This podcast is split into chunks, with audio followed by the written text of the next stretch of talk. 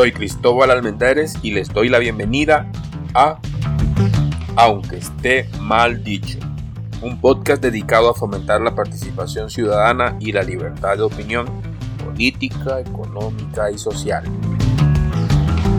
Dirigido al público de Latinoamérica y el mundo, con especial atención a los ciudadanos de El Salvador y Venezuela, países donde su servidor ha vivido. El tema de hoy, las mentiras de Chávez, la infodemia de AMLO. Llegamos a ustedes desde la ciudad alegre, la ciudad turística de alegría en la República de El Salvador, en la América Central. Y gracias a Tecapa Shop, de donde podrás adquirir tus recuerdos y regalos para toda ocasión.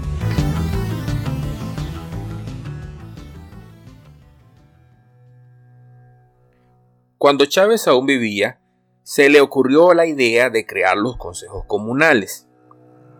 En mi comunidad, una vecina tomó la iniciativa de hacerlo. Pero cuando se hizo la asamblea, fui yo quien resultó electo como vocero principal. Esto como que no le agradó a la mayoría de los que se postularon porque ninguno continuó y tuve que luchar por más de un año para poder conformar ese primer consejo comunal, con el apoyo de vecinos que ni siquiera habían asistido a esa primera asamblea en la comunidad y eso se los agradeceré siempre, a pesar de los resultados. Siendo honestos, nunca fui fan de Chávez, pero nadie puede negar que tenía labia.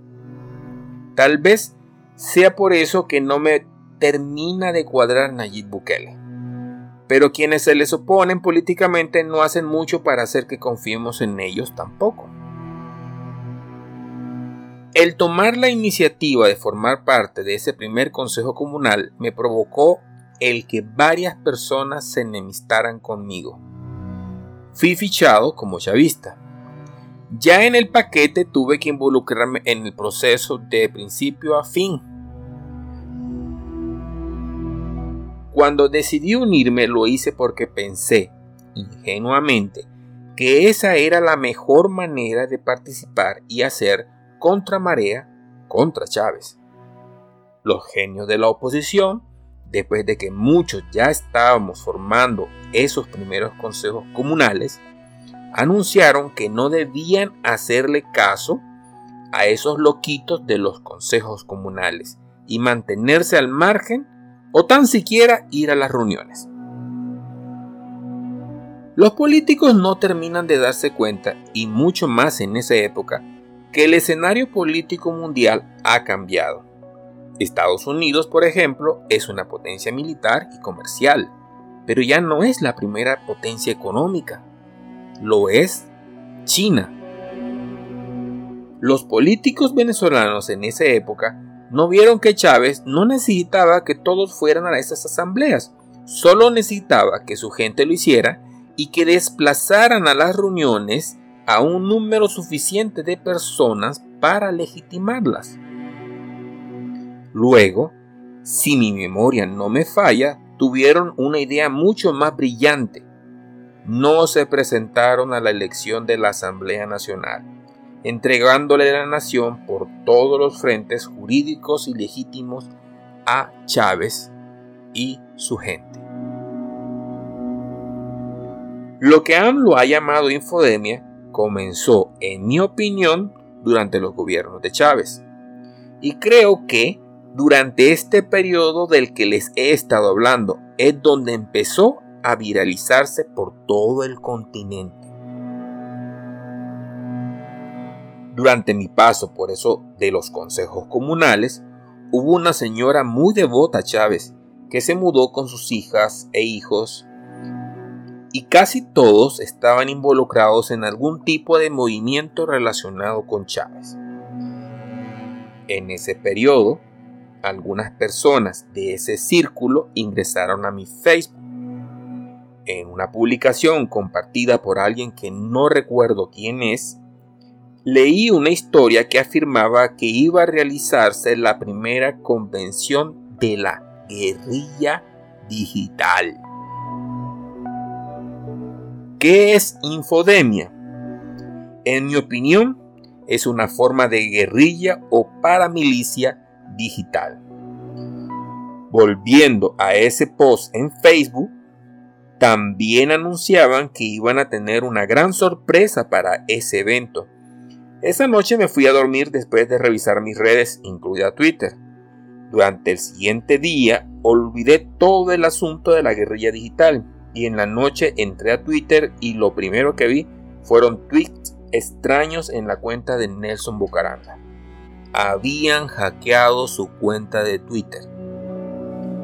Fue todo un escándalo y yo me dije, esta vaina es seria.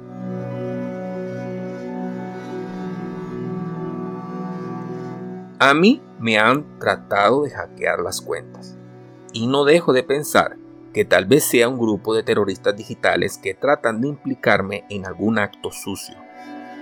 Sobre todo después de la última vez que lo intentaron y al siguiente día Nicolás Maduro dijo que Nayib Bukele estaba detrás de un complot contra él. ¿Cómo pueden funcionar estas guerrillas digitales? La verdad no sabría decirte cómo lo hacen, pero puedes ver en las redes sociales cómo éstas actúan. En Venezuela pude ver cómo se hacía en Twitter una guerra de hashtag.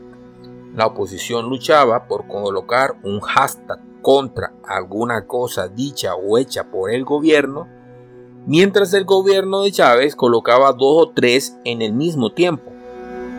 Podrías decir que era apoyo popular, pero después de un tiempo era obvio que los hashtags seguían patrones y surgían siempre de las mismas cuentas. Como yo había visto a estos muchachos de la guerrilla digital y además había escuchado lo que también he escuchado aquí en El Salvador, los famosos laboratorios de información. Te preguntarás, ¿por qué o para qué usan estos laboratorios de información? Bueno, lo primero es contrainformación.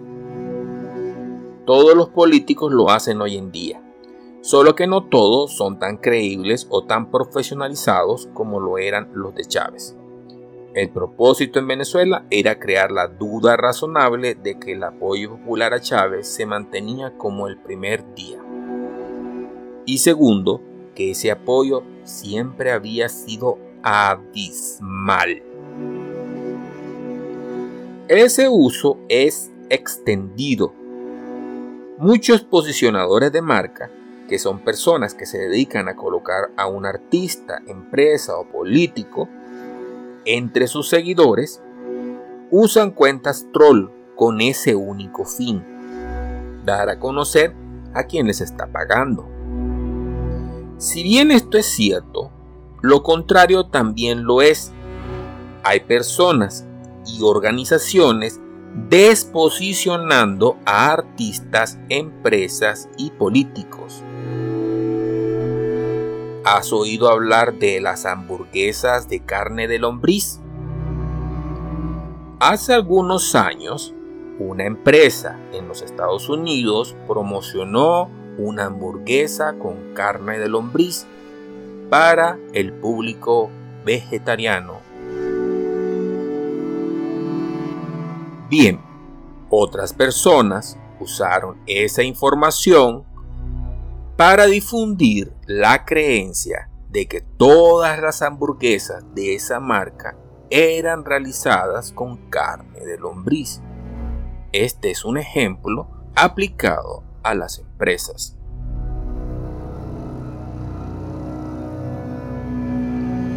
En el mundo de la política también se usa para difamar a otros, lo que es ilegal, sea o no pagado. No puedes alegremente hablar de la credibilidad de otras personas sin que termines en un juzgado. Eso si logran identificarte y no posees evidencia firme de lo que dices. Un ejemplo, el presidente de El Salvador, Nayib Bukele tuvo que pagar una fortuna en un juzgado por hacerlo. Pero como dije, él resolvió con dinero. Nosotros habríamos tenido que permanecer presos por mucho tiempo. Hoy en día, para todo punto de vista, hay evidencia firme y sostenible que dice diametralmente lo opuesto. Un ejemplo, el cambio climático. Tenemos más de 20 años de luchas entre científicos alegando datos fehacientes de que sí existe y simultáneamente de que no existe el cambio climático. Aunque en la praxis el cambio es evidente para todos los ciudadanos. En El Salvador, hoy, la Asamblea y la Presidencia luchan por desacreditarse uno al otro. En mayor o menor medida, ambos bandos han dejado de lado la opinión de los ciudadanos, quienes son los que van a sufrir las consecuencias de sus acciones. Y en cambio, buscan el apoyo de organizaciones y gobiernos internacionalmente para afirmar su posición.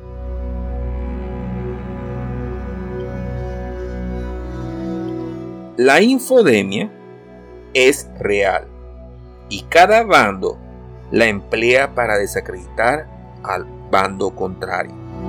Pero, ¿quién dice la verdad? ¿Y cómo podemos nosotros, los ciudadanos, discernir cuál es la verdad? Es una pregunta que no puedo responderte. Y aunque lo hiciera, no me creerías la respuesta. Eso se debe a la partidización y el populismo que reina en la política hoy en día no pensamos basados en lo que creemos, sino en quién creemos. Por ende, o consecuentemente, no tomamos decisiones basados en lo que creemos, sino basados en quién es la persona que lo está diciendo.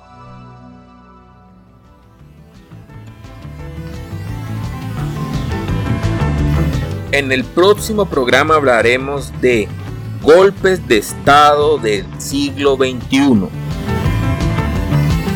Soy Cristóbal Almendares y esto ha sido Aunque esté mal dicho. Búscanos en Facebook como Aunque esté mal dicho. Y no olvides seguir tu podcast favorito de opinión política, económica y social, aunque esté mal dicho. Búscanos en Spotify o en tu plataforma de podcast favorita. Nos despedimos desde la ciudad turística de Alegría en El Salvador y para el mundo con el auspicio de Tecapa Shop. Visítanos y descubre la belleza y los paisajes de nuestra alegre ciudad. Muchas gracias y recuerda que mi opinión no importa, pero tu voto cuenta.